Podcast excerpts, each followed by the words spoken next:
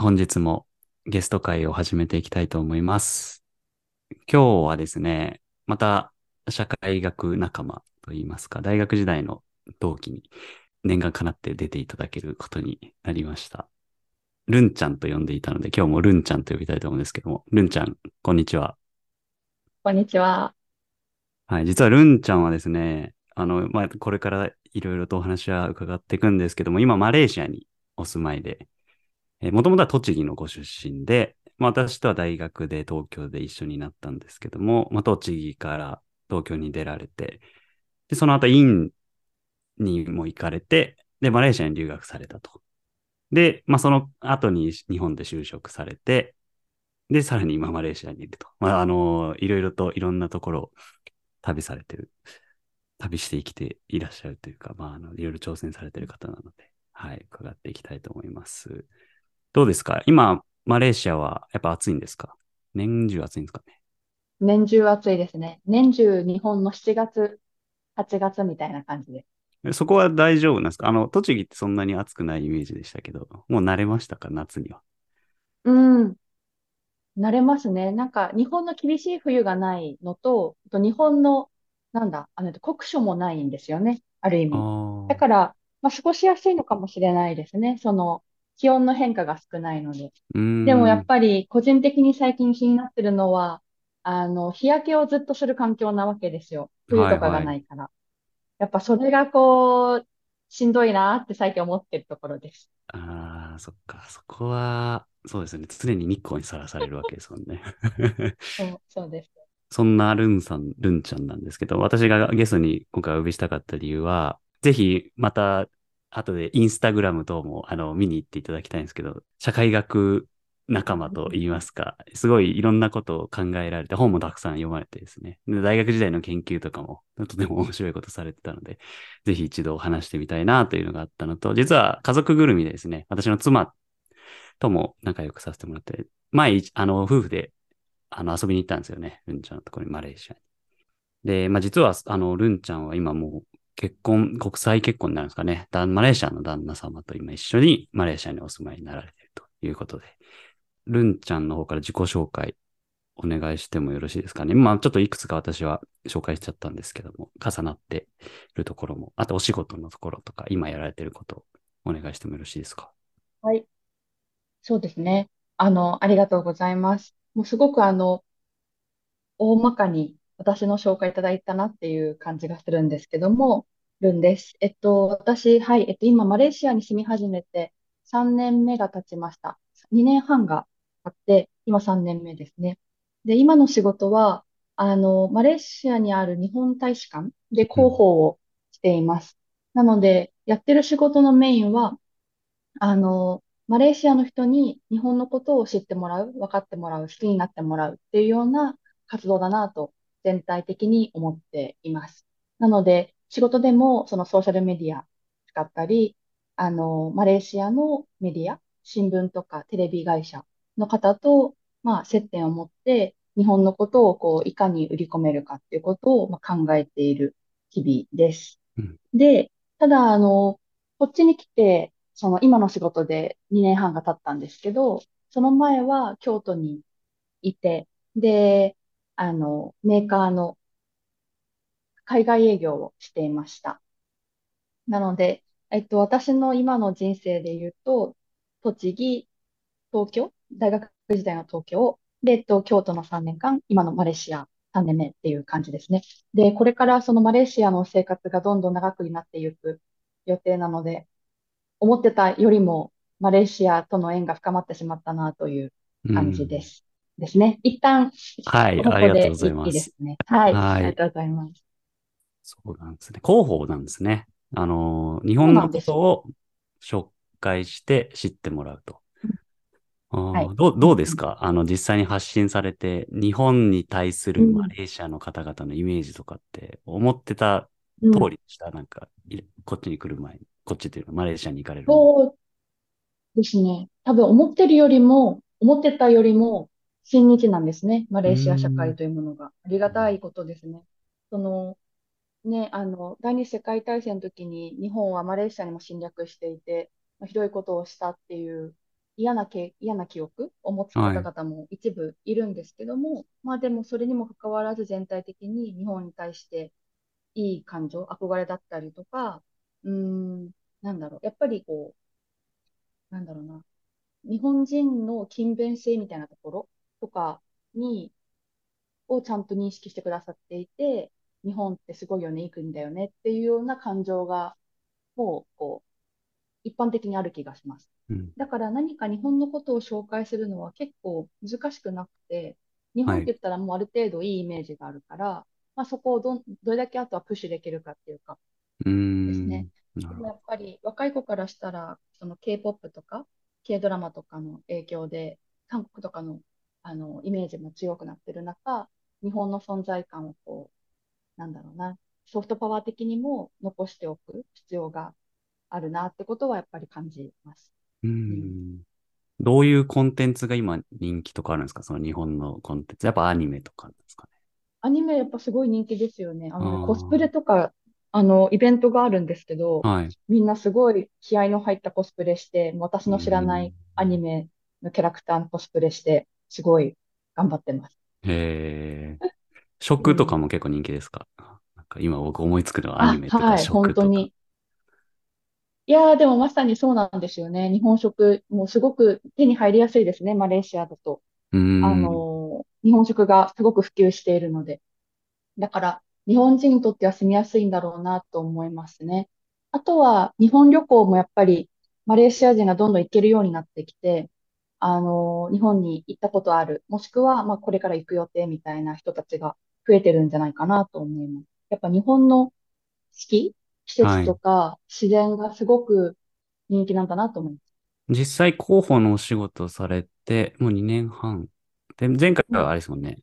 海外営業だったから。まあそこはいきなり。新しくチャレンジでいろいろ工夫されながらやってきた感じですか？確かに。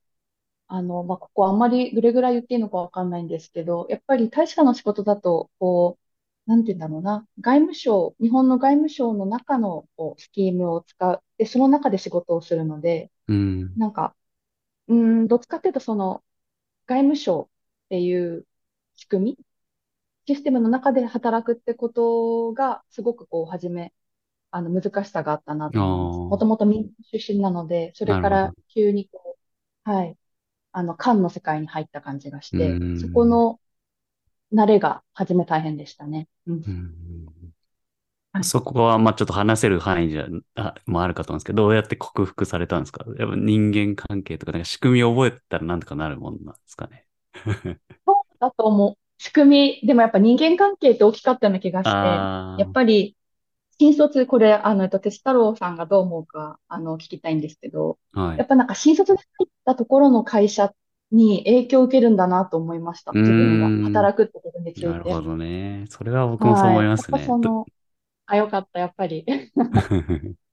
元行った民間の会社が結構フラットで、はい。こう、なんだろうな、フラットな会社だったので、人間関係が。それからある意味、こう、官の世界ってそれなりにこう、ヒエラルキーといううか、そういっん。た中で働いていくと思うんですけど、そこのギャップに初めびっくりしたんですね。うでも正ん。直、あの、もう時間の問題なんだなと思いました。私は今回、ある意味転職になった、あの違う世界に転職になったわけですけど、よかったは。ないと思うのは、結局、時間が解決することがあるんだなってことを身に染みて知ったというか、うはい。ん。なんか、どうしてもこう焦りがちになるんですけど、早く、できるだけ早くなれたいとか、うなんか効ん。率的にやりたいとか、まあ考えると思うんですけど、結局なんかこう、時間の経過に勝るものはないなというか、だからやっぱ一年経ったら落ち着いて、あの、はい、人間関係も、そのシステムの中での仕事についても落ち着きましたね。うん。いいですね。時間が解決するんですね。あんま焦っても仕はい。方ない時もあるってことですね。そしたら。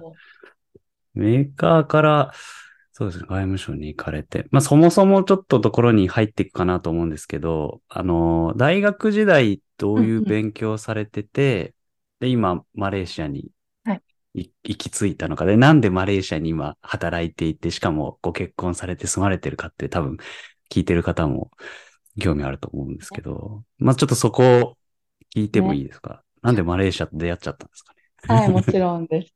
ねえ、本当ですよね。なんか、もともと、はい、あの、私が、あの、哲太郎君と同じ大学にいた時の、まあ、学部時代は、国際政治を専攻したんですね。はい。あの時の私は、まあ、今でもなんですけど、あの、こう、ナショナリズムとか、そういう国民意識に関心があったんですよ。今もあるんですけど。はい。で、なんかそれが分かるところどこかなと思って、国際政治を志してみたんですね。うん。でも、そこで思ったことは、国際政治ってやっぱ国と国との枠組みでまず見るから、日本がどう、アメリカがどう、中国がどうとか。で、国ごとで見、見ちゃうので、じゃあその国、国の中の内部にいる人間がどういう感情で生きてるかってことは、まああんまり見にくくはい。なるんですね、逆に。ってことが分かって、そこで。そうで、そ、で、その後のその大学院に進みたかったんですけど、その時の専攻としては、文化人類学っていうものを専攻しました。で、うん。文化人類学が私はすごい学部の時もともと授業で取ってる中ですごく好きな学問だったんですけど、まあそこ、その好きだなと思った学問をちゃんと院でも勉強しようと思って院に修士で進んだんですね。はい。で、その院の研究をするときってもちろんそう研究企画書みたいなのが必要じゃないですか。うん。で、そこで、まあ、自分の研究はど、どんなことしたいんかなと思って考えなきゃいけなくて、で、そこでまあ文化人学って自分が自分とは異質の社会を研究対象にするですね、一般的に。はい。だから自分のいる東京とか栃木とかじゃなくて、まあ一回こう、もう違う国とか違った社会とかうん。を研究対象にまあする嫌いがあるんですけど、で、そこで私は初め、なんかたまたまその時あの台湾にお友達がいたりとかしたから、あの、先生、台湾やろうと思いますって言ったんですね、先はい。はい。当時の。で、そしたら、あの、その時の先生は、あの、スリランカ研究者だったんですけど、えっと、その方が、もう東アジア研究というのはされ尽くしているから、うん。これからは東南アジアが動きがあって面白くなるよってまあ、言ってくださったんですね。うん。ということで、そこで東南アジアをこうざっと見て、で、マレーシアがまあヒットしてマレーシアにしたってことなんですけど、もうその時の選び方も、マレーシアっていう、まあ、まあ、そのいろんな東南アジアの諸国の情報が載ってる中で、マレーシアには多民族、多言語、多宗教国家であるみたいな、そういった一文が、まあ、絶対あるんですね。多分今でもあると思うんですけはい、ど。はい。で、マレーシアって言ったらやっぱそういう国なんですね。で、その一文だけに惹かれて、マレーシアやってみたいなと思って、マレーシアを選びました。で。人類学って、そう、あの、その、なんだ、土地の言語を習得することに、なんていうか、意識がある学問だと思うんですけど、なんかうん。もう自動でマレーシア選ぶなら、マレー語だとあもう思って、まあ、マレーシアの、あの、国語であるマレー語を修士から専攻して始めて、で、まあまあまあ、あの、日常会話するレベルにはマレー語がなったんですね。うということん。で、そんな感じの修士を、修士を、修士で1年間マレーシアに留学して、そこでマレー語もやって、まあ、マレーシアの友達もいっぱい増やして、すごい楽しい1年間を過ごして、日はい。本に帰ってきたんですね。はい。で、は今、い。結婚した夫は、その留学の1年間で出会ってますね。ああ、その時ってこうん。とですね。はい、そうです。で。だからまあ、その1年間ですごいマレーシアにはまってしまったというか、まあ好きだなと思ってしまって、その学生としてのマレーシアはもう十分こんなに楽しかったけれども、こう仕事としてマレーシアと関わってみたいなと思ってはいました、ずっと、それからは。うで、まあそれがん。今に至るというか、あの、無事に、まあ夢が、そのかな、夢が叶ったですね。でも、そんな結婚、マレーシア人と結婚するってほどまで考えてなかったから、思っていた以。上に、と縁が深まってしまったっていう感じ。ああ、なるほど。じゃあ本当にきっかけは大学の教授といいますか、先生のあの勧めもあって、まあ、いやってみるかと飛び込まれた環境がすごい面白くて、友達もできて。ね。あー大学時代のその人類学を選んだ理由って、な、なん、うん。単純に興味があったんですか？もともと。ね、なんかこれ本当不思議なんですけど、人類学の授業をね、あの、多分あの、哲太郎君の取ったかもしれないですけどね、はい。こう、取りましたよ。何でも授業として、あ、よかった。なんかそれですごい、どの授業、人類学の授業も複数あったはずなんですけど、なんか、毎期ごとに。どの授業を取ってもすごく面白くて。でもそれが何で面白いのかってのはわかんないですね。確かに考えたことなかったの。あーあー、なんかじゃあ好きってとこに近いのかもしれないですね。感情的な。なんで好きかってわかんないですもんね。そうですね。そう。ただ、言える、いや、言えるのは結構人類学者って、すごく、まあ、皆さんそうだと思うんですけどね、あらゆる研究者の方が。でも、まあ、やってて分かったのは、すごくこう謙虚であろうとするんですよね。こう自分がその社会にお邪魔して、その社会で研究することの、なんだ、影響とか意味をすごい考えながら研究する。すごい、こう、自己反省型の研究で、まあ、もしかしたら当時のその、やってた時期がそういった風潮だったのかもしれないんですけど、なんか、そう、自分がね、その社会にお邪魔して、なんかこう、第三者がそこに、なんだ、行って、その、そうやって見ることの、なんかこう、ぼ暴力性だったりとはいか、それの影響とか、なんかそういうことも意識的になりながら見に行くところがあるんですよね。うーんそうなんかそういったその謙虚な姿勢がかっこいいと思ったのかな。なんかそうかもしれない。ええ面白い。そうか。あと当時は、教授とか結構アカデミックな道も考えられてた感じですか？院に行かれたってのもあったと思うんですけど、最初から就職あ絶対でもわけわけでもなかった。あ、ああ、そうでしたよね。そうですね。もう学部の時は、あの、むしろ修士の方に行きたかったですね。あまりその、当時は、あの、うーん、ね、あのね、私たちの行ってた大学は、皆さんすごく就職がそうですね。強いから、はい。私のね、同期とかも、あの、本当に、あの、テスタロウ君も含めて、あの、就職、一生懸命ちゃんとされてうん、で、就職っていうか就活かされて、で、一流企業に行かれる方々が多かったし、私もそれを見てきたんですけど、なんか、そ、それが苦手でした。うーん。この雰囲気。それはあれ、なんか、その流れに乗るのがっねていう感じが嫌だったんですか？その、みんなやってるから。っていうありまし。たよね。そう。ああ、そうなんだ。そう。ってのはありました。でも、どっちかっていうと自信がなかったんだなって思います。あのね、当時は、何かこう、あの、組織に入るってことがすごく怖かったんですよね、当時ね。そうなんですっていうのはね。ちょっと、大学に入って、最初に入った某、某体育会系の部活があっはいはいはいて、私はそれを、あの、えっと、半年で辞めたんですけど、はいやっぱはい。あの時に感じたその、なんていうかな、組織が個人に与える影響力の大きさみたいなものにうん結構、あの、打ちのめされた、まあ、嫌な気持ちになってた、なったので、なんかどうしてもその、今でいう大企業っていうようなはい、それこそ大きな組織。に対する抵抗が当時すごくあったんですね。だからそれが払拭できなかったから、就職、就活ができなくて、で、はい。修士行きました。なるほど。いろいろあったわけですね。ただでうんもそんな中、一年留学されて、修士にも行かれたけど、戻ってきてメーカーに就職されたんですよね。そうですね。その時には、は？い。あの、あの、克服できてました。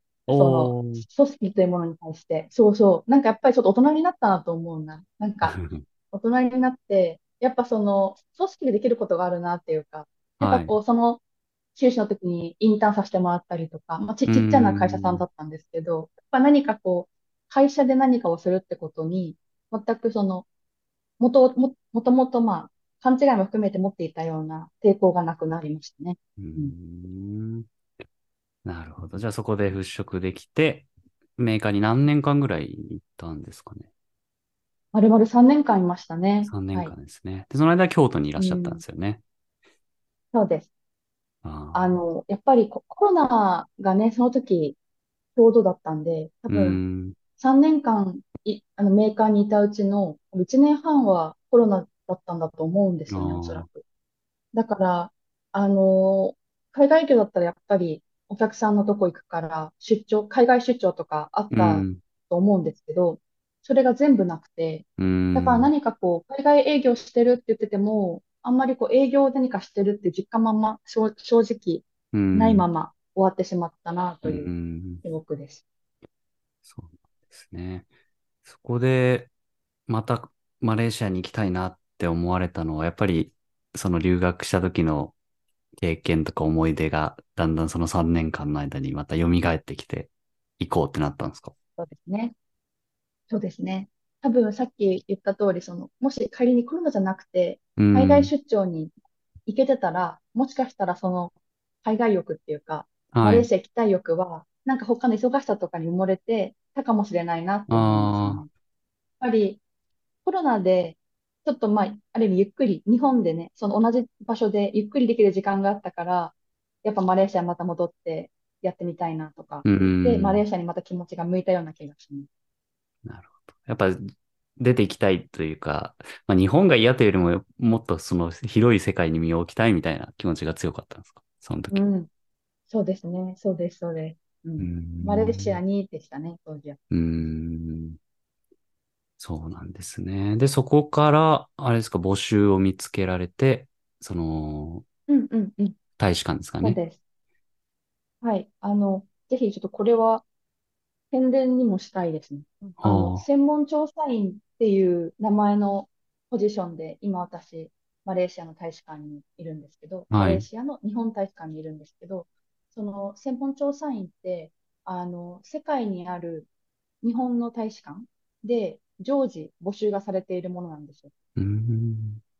常時というか、まあ、2年ぐらいが任期なので、2年、3年ぐらいのスパンで、そのポジションが毎回毎回こう募集がかかるんですね。だから、まあ、基本的にはあの修士、修士号を取っている人っていうのが一つの、なんていうか、要件にはなるんですけど、でもそうじゃないものももある中で、その世界交換、世界にある日本大使館で専門調査員ってポジションはあの募集されてるから、ぜひどこかの国に思い入れがあるとか、研究してたみたいな方は、ぜひね、やってみてほしいです。ああ、素敵。世界中にあるんですね、そのポジションって。あると。思います。もち。全世界じゃないはずですけど、でもほとんどの主要な大使館では募集されているような気がしますね。あで、あ、私のポジションは先ほど言った通り、あの広報のポジションなんですけど、はい。あの例えば違う国だったら政治とか、違う国だったらん。経済とか、そういったあのテーマというか、テーマごと、部署、部署ごとにあの募集がされているので、うもしかん。したらその内容が、そのご自身の研究と近い内容かもしれないし、いろんなポストがあります。で、こ、こちらの年齢制限ないんですよ。だから、あの、例えば、あの、これから修士やってみたいな、みたいな方が、別にいつのタイミングで応募しても大丈夫です。20代でああろうと30代でああ、ろうと。はい、40代であろうと。だから、本当に今後の長期的な人生の中で、なんか一回そういう経験をみたいな考えておくん。のも面白いかなとは思います。必ずしもその修士課程の内容が、その応募するポジションと関係してなくてもいいんですね。うん、ああ、そうなんですね。ぜひね、そうなんですよ。ぜひこれは、あの、宣伝し後。継者が見つかるといいかなって感じ。もうそつ、次の方う。も決まってるんですか？これからですか？はい、決まりました。決まった、決あまってます。ただ、あの、どんどんなんかやっぱり減ってってるみたいですね。その応募者自体が。あ、ああ、そだうなんですね。からやっぱりまあ増えた方がいいと思うので。うーはい。ん。なんかうん。特定の国に、ほそれこそ思い入れだったり、こだわりがあると、そこピンポイントで応募できるからいいですよね。なんかなかなか駐在とかでそうも狙ってなんですよ。自分の行きたい国ってね、行けないことも多いし、はいそういう意味じゃいいですね。なんですよ。はい。ありがとうございます。で、今実際にマレーシアにお住まいだと思うんですけど、まあ今まで栃木うん。に行って、東京に行って、京都に行って、で、マレーシアって、まあその住む場所もどんどん変わってきてると思うんですけど、どうですかね？なんか今うん。まで住んできた街の中でも暮らしやすいだったり、なんか思い入れありますか？今マレーシアに。あ、もう私、京都が大好きだったんですね。3年はい。間いて。だからもう今でも思い出すし、やっぱりこっち、マレーシアにいると、やっぱ四季もないから、うん。やっぱこう、ねえ、多分日本人って無意識になんかその季節と自分の好きな音楽とか、はい。なんか服装とか、なんかいろんなものがこう、四季と連携させながら、なんか記憶に残してるんじゃないかなと思うんですよね。うっていうこん。とをここに言うとすごい思うんですよ。だうから、ん。なんかこう、日本の音楽好きな音楽聴いてて、あ、これ聴いたの、この時期だったなとか、なんか、はいはい。夏だったなとか、蒸し暑かったなとか、寒かったなとか、なんかそういう記憶がこう、たまにふっと蘇って、めちゃくちゃ帰りたくなる。やっぱ季節感ってのは、ね。いそうですよね。思い出ともリンクするし、なんか一年すごいあっという間に経つとか感じません？その同じ季節だとや、ずっとほんと夏とか。そうです。あです。よね。そうなんですよ。だからやっぱり、日本人の情緒って季節から来てるんだろうなって思いますね。う多分、ん。あの、ね、日本人がよく思うような、こう、あの、秋になって寒くなって、なんかふとこう、切ない気持ちになうるみたいなん。のを、きっとマレーシア人は理解しないと思うんですよ。うここにずっといたん。ら。っうて思っん。てます。うーん、そやっぱ気候の与える影響って大きいんですね。感情のところに。う。大きいですよね。すごい人間動物だなと思いますよね。そうなんですね。京都にいた時はなんで楽しかったんですか？やっぱり四季折々で見せるその街の紅葉だったり雪だったり表情が変わっていくっていうのが良かったんですか？ああ、なんかやっぱり、どうでしょう。あの、どっちかっていうと、もう、みんなが話してる言語が違うじゃないですか。関西弁になって。うーやっぱりん。その、栃木、東京で聞いてたような言語じゃない言語が、まあ、ずっと耳に入ってくるあ状況で、なんかそれだけですごい楽しかったですね。なんあ、か、ええそれがすごい面白かったです。で、なんかやっぱりその、関西人の方のノリってやっぱ違くて、はい。その、東京の人からするとね、なんか、そういう一個一個のギャップみたいなのもすごい楽しくて。で、あのーやっぱりなんだろう。正直、こう、ブランド意識では気がしちゃいますけど、なんか、き京都のあの5番の目の中に住んでるっていう感じとかが、なんかこう、嬉しかったですね。単純に。あなんかじゃあお話を聞いてると、やっぱりへ周りがアウェーな方がすごい自分がほっとするというか、アウェーって言ったあ、らもう、変ですけど、いや、かでもそうですね。そういう新しい環境うの方がん。なんか居心地いいのかもしれないですね、ルンちゃんは。そうかもしれないですうね。いや、本当そうなんん。だろうなって、こうやって言ってもらえて気づくって感じなんですけど、うん、そうかそうですもしれない。ね。で、マレーシアっていう国もうん。ね、また多様性もすごいと思うんですけど、あれ、民族的に行くとね、中国系とインド系とマレー系と、マレー系とインマドネシア。の方もいる。で、マレー系、いや、いる、い、いますね。インドネシアの方もいるけど、でも多分彼らはどっちかっていうと外国人労働者のああ、身分になるのかなと思うんですけど、まあ、マレーシア人としては、えっと、もう7割近くがマレー系、うムスリん、ムですね。みんなイスラム教を信仰している方々で、で、2割ぐらいが中華系。う今ちょうん、ど、この旧正月なんですよ。で、はい。もうその中華系の方が旧正月を祝ってます。だかうら、マん、レーシアの、うん、住んでるとこだと、旧正月モードって感じなんですけど。で、1割弱、もう7%ぐらいがインド系で、うん、で、それらで、残りの、まあ、数パーセントが、あの、原住民の方々とか、もっと他の、あの、マイノリティの方ですね。うん。うんその旧正月は、まあ2割の中国系の方にとってはすごいね、ホームのお祭りだと思うんですけど、それ以外の、まあ、マレーシア全体でもそういう旧正月はお祝いするもんなんですか？まあマレー系の方々含めて。そうですね。あの、まあ、マレー系の方々がお祝いするわけじゃないんですけど、まあ、自然にあの、祝日になったりするので、あ、今日が祝ん。日でね、月あ曜日だけど。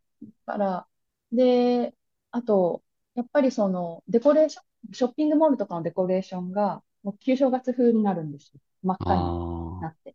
えなので、まあ、お祝いはしないけど、一緒にまあ、その時間を過ごすっていう感じですね。ー、うーん。なるほどな。なかなか日本だとね、あまあ、クリスマス祝ったりはするものの、その民族での、うんあの、おも、お祝い、お祭りの違いってあんまりないんで、新鮮ですね。なんかそれは。そうですね。そうですね。ううん、ん。で、そんな中で、インド、インド系の旦那様なんですよね、今。はい、そうです。そうですよね。だからさっき言った7%なんそうですすよね。マレー割シアのと中の7%のマイノノリティ。ですよね。あそう。で、彼はヒンドゥー教なので、お家。としてはヒンドゥー教徒の人と結婚したんですけど、別に宗教上の、なんていうか、影響は別に私は受けないので。特に私がヒンドゥー教を実践することはないかもしれないんですけど、まあ、私も仏教徒なので、あんまりなんていうかな、変、なんか違和感はないかもしれないですね。うん。ああ、そこはち近いというか、まだなんか共通する部分もあるなっていう感じですか？ヒンドゥー教と仏が教。します。雰囲気的にあは。はい。ただ、ヒンドゥー教は、あの、牛肉食べないので、あ、はい。あの、はい。ちょっとまあ、彼の、彼と一緒にいるときは、牛肉は避けるようにするけど、うん。別に食べても怒られないっていう感じ。まあ、そういう感じだけど、まあ、わざわざ食べないって感じですかね。そんな、そんな。そうですね。ああ、そうです、そうです。はい。なるほど。うそうですよん。ね。国際結婚すると思ってました。大学時代だったら、本なんかしいや、思ってましたって 質問ですけど。あ、質問ですね。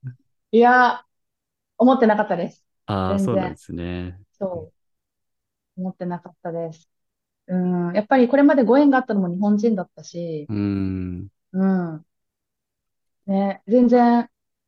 でも、人によっては、いや、ぽいというか、ルンちゃんっぽいみたいに言われる、言ってくれる方もいるうので。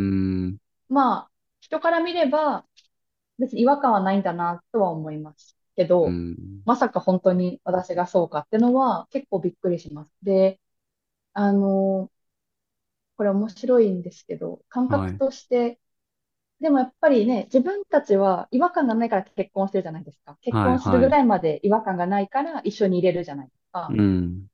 なんかそのリアリティ、その、その雰囲気と、なんか、マレー、インド系マレーシア人と国際結婚っていう、その、あの、文字面？うん。とのギャップが違いすぎて面白いです。ああ、そういうもんなんですね。じゃあ感覚としては別に特別なことしてるつもりもないし、自然だし、自分にとっては。なんだけそう、ど、そうですね。まあそのラベリングじゃないですけど、文字に起こすと、そういうことになるってことですもんね。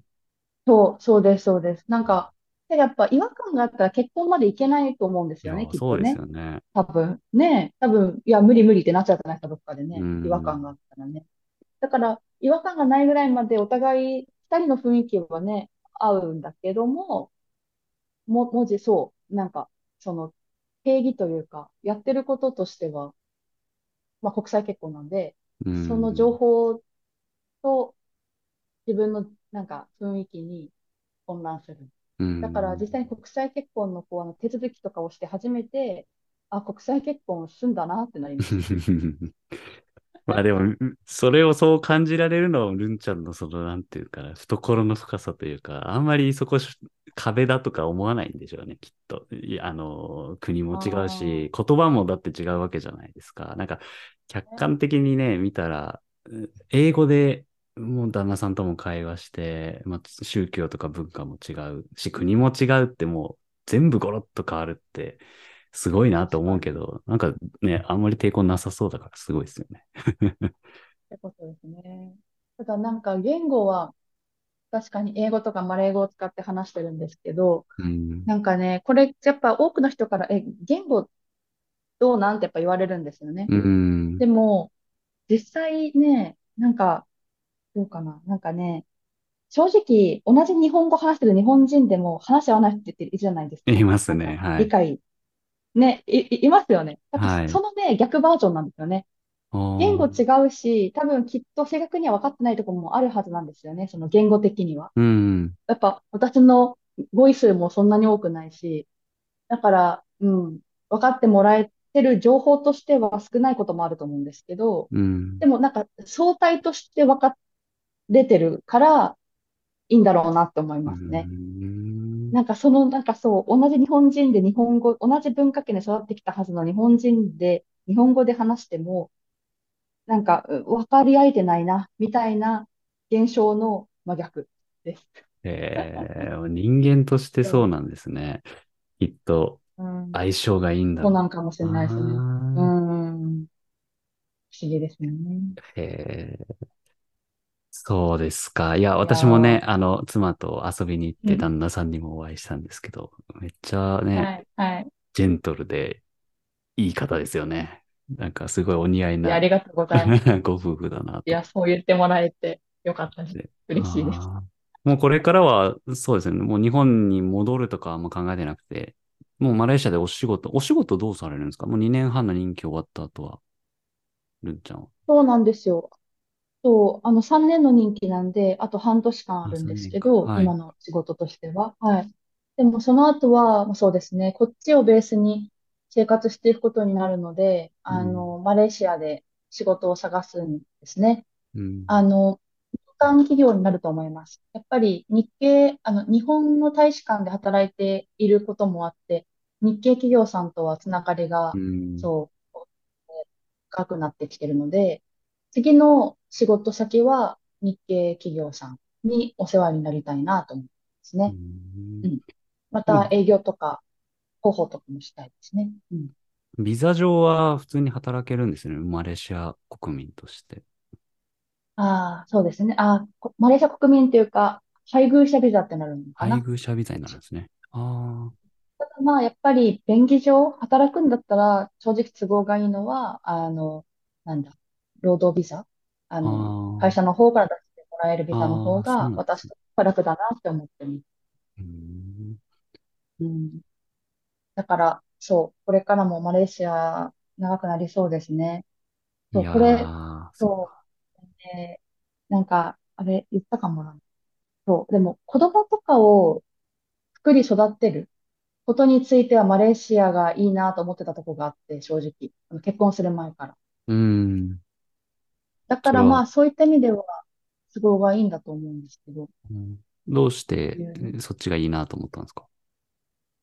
うーん、なんか、これも結構感覚的なとこなんですけど、その、さっきそう京都3年間大好きだったって言ってたじゃないですか。はいはい。で、あの時別に結婚の予定とかなかったんですけど、まあ、やっぱり20代後半で京都に過ごしてて、好きな土地に過ごしてて、でもなんかそ、そ、その好きな土地でいても、子供、お母さんにな、なれる自信が全くなかったんですね。その、なんていうかな。人間関係の問題じゃなくて、なんかうん。私個人として、その、まあ、ある意味日本でお母さんになるっていうことの不安が強かったんですうよ。ん。そう。でもまあ、結果的にマレーシアに引っ越し、まあ仕事でこっちに来てからは、なんかね、子供を産み育てるってことの不安が消えたんですよね。うこっちに来てかん。ら。で、まあそれはもう正直あの人工的なところで、あの、やっぱりマレーシアの方が、あの、国民としてやっぱ若いですし、うん。確かね、中央値が31とかなんですよね。本当私たちと。私たちと同世代、まさに、同世代の人が中央値を占めてるから、やっぱり、なんて言うんだろうな、仲間がいっぱいいる感じがするのかうーな。若い女ん。性もいてで、そこから今結婚ブームだったりしてて、でここからこの場所で子供を産み育てる人たちが、まあ多いんですよね。うん。で、すでにまあ、子供たちも今多いし、まだ多いし、だからなんかこう、社会の中で子供がまだまだ多い。だから多分気持ちが楽なのかな。うん。そう。やっぱ、うーん、どうしてもね、日本にいた時は、こう、まあこれもね、実際わかんないんですけどね、本当かどうかリアルなところってわかんないんですけど、どうしてもこうツイッターとか SNS 上だと、こう若いお母さんが苦労するみたいうな構図のん。ネガティブな情報がすごくこう広まりやすいうん。気がしていて。そう、だからそれ別に自分の身の回りのことじゃなくても、ついなんか空気としてそういうネガティブなうん。流れをうん。感じ取っていて、だからすごく不安だったんですよね。別に予定もなかったんですけど。ど。で、かつ、今そう国際結婚もしたので、なおさらマレーシアで子供を育てることにつん。いては、まあそうしていくんだろうなっていうのがより現実になってきたんですけど、だからまあ子供がある程度大きくなるまでは、もしかしたらマレーシアベースにいようかなって思ってうん。うん。その後は、もうまた、日本に戻ってもいいなって思いますし、まだわかんないですね。うん、うん、うんうんあ。ありがとうございます。そうなんですね。なんかじゃあ、結構その時その時感じたり考えたりすることに本能的に割としなんか従っていって自分で行動してまた新しいですね。世界に飛び出していったら、なんかそんな感じがすごいしました。そうですね。いや、ありがとうございます。なんかそれ素直、素直っていう、なんかすごい上からみたいになっちゃいますけど、なんか。きちんと。感じて動けるってすごいですね。いや、ありがたいですね。多分、確かに。なんか、それをすごく意識してるんだと思いますね。なんか、うんこれね、あの、ストロークにも聞きたいんですけど、なんか、自分の中で、一つ、熟語？あ、熟語？単語？はいはい。を自分にとって大事というか、そう、大事にししたい単語が一つあるとしたら何かって話なんですけど、私の場合も自由なんですよね。お自由っていう一言がすごく大事で。それ今言おうと思いましたよ。僕も自由だ本当？なじゃあ一緒だ。そうね、自由でいたいですよね。うんだからね、なんか、ね、自分の感情、本当はこもってるのにこうできないな、うん。とかっていうのって不自由ですよね。うん、まあできるだけね、こうしたいなっていうものをした、なんかしていきたいんだろうなと思いますね。そうですね。なんか、選択肢で持てる、持てないもありますし、選べる自由、選べない自由もあるけどうんうんうん、え選べるはずなのに、自分で選ぼうとしないようになっていくのは嫌だなとは思うんで、なんかそその点、るんちゃんは、なんか、行けるんだったら行くっていう選択を取ってるから、なんかもうその、従順なだけじゃなくて勇気もすごい、なんかだって普通だったら、えーえー。給料的にもしかしたら今日本でそれなりの大学出てるからいい大ところ行うった方がんお金的にはいいかもしれないとか、なんかそのそうですよね。世間の王道ルートみたいに引っ張られるじゃないですか。はいはい。なんかそこをあんまり気にしないようにしてるのか、本当に気にならないのか、どうなのかなと思ったんですけど。あんまり気にならないですか？そういう。おそらく気にしてたはずだと思います。あその修、特にね、あの、大学の中で、その修士を選ぶってのも結構やっぱそれ大きな、大きな、なんだ、大きな転換点だったかなと思いますあ。ね。やっうんぱりみんなが就活をしてる中、で、かつその方が、そう、それこそお給料とかね、なんて言うんだろうな、ある意味そう、王道ルートだったはず？うんで見えてて、私からは。でもそこからね、修士に、やっぱ女性で行く、文系で行く？ってのも、やっぱり。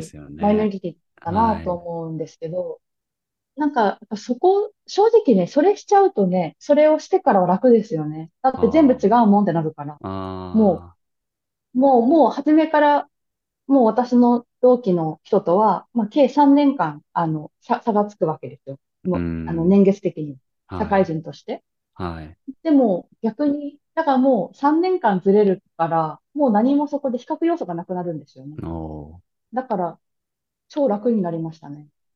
もう比較対象がなくなるから。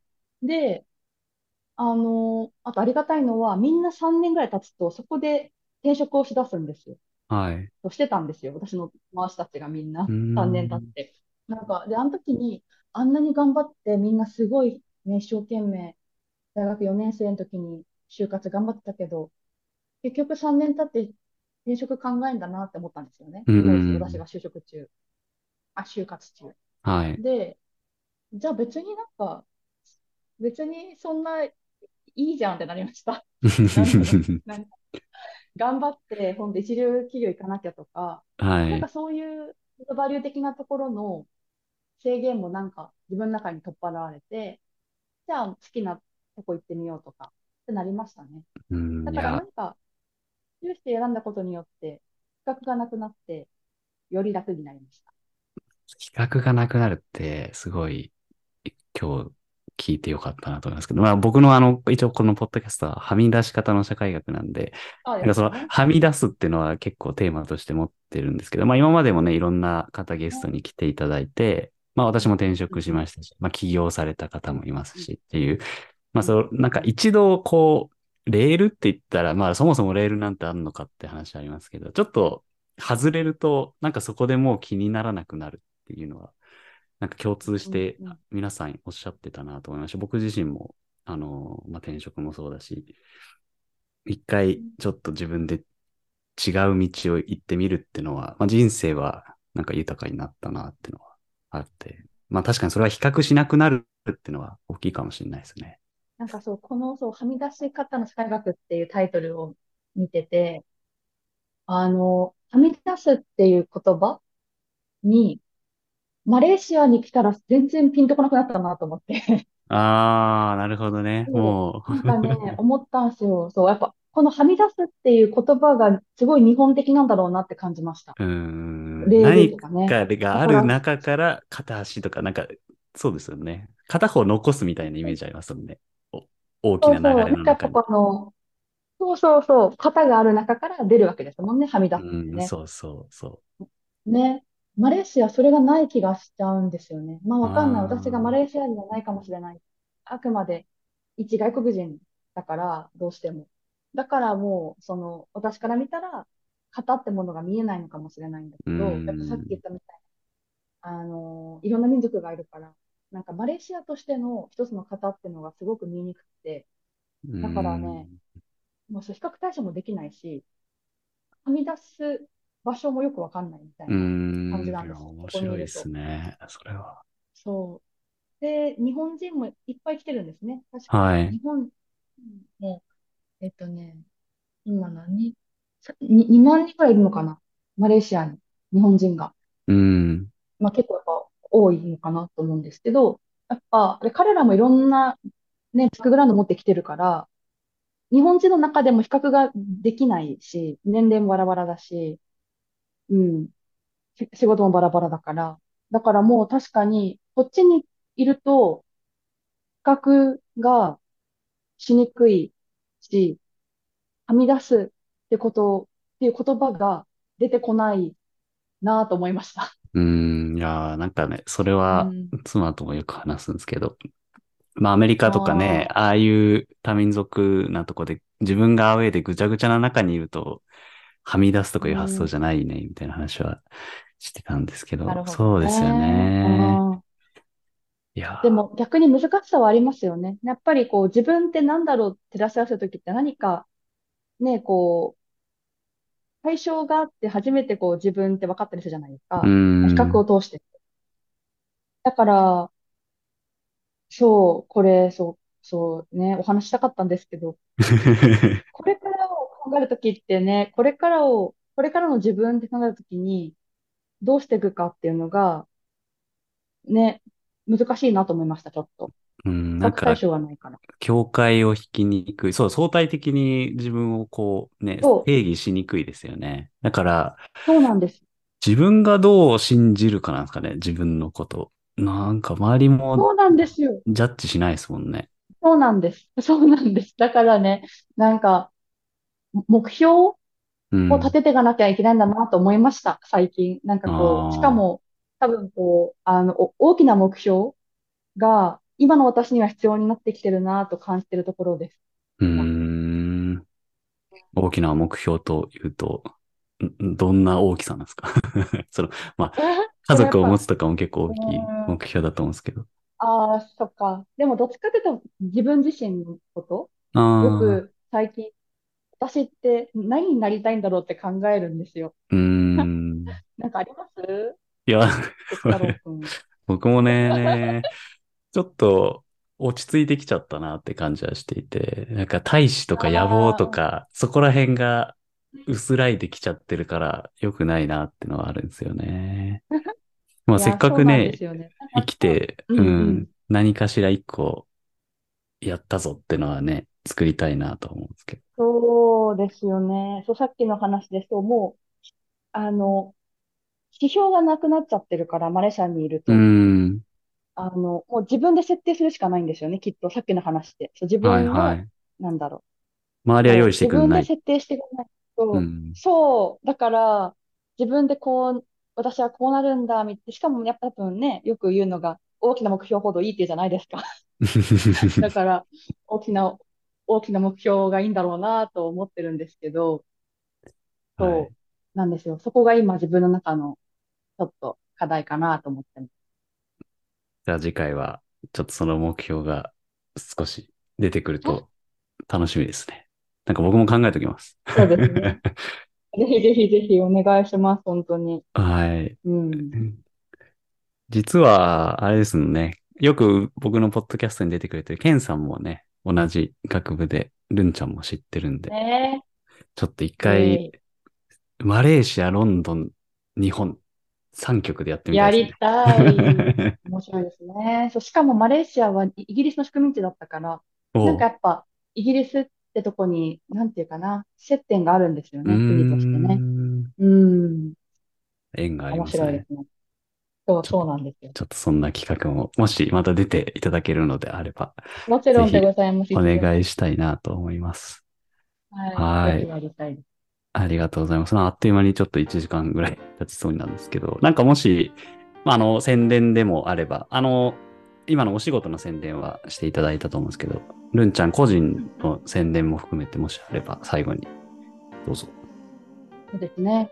あのーえっとですね、私は常日頃から、さっきもあのテス太郎くんから最初に紹介があったんですけど、インスタグラムをやってまして、うん。ここでマレーシアの本当にリアルな日々を、かつインド系マレーシア人との結婚生活の日々みたいなのを、あのすごくこう等身大で投稿してますので、ご関心あったらフォローいただきたいっていうのと、もしマレーシアに来ることがあれば、ぜひお声いただければ、フットワークし軽くしておりますので、ご飯とかもいけるかなと思いますので、よろしくお願いします。はい、ありがとうございます。あの、インスタグラム本当にすごいたくさん更新してくださって、全然ね、普段日本にいると見ることのできない風景だったり、まあ結構ローカルの方との交流もあるから、すごい見てて面白いなと思ってますので、ぜひ皆さんも見に行ってみてください。はいありが、とうございます。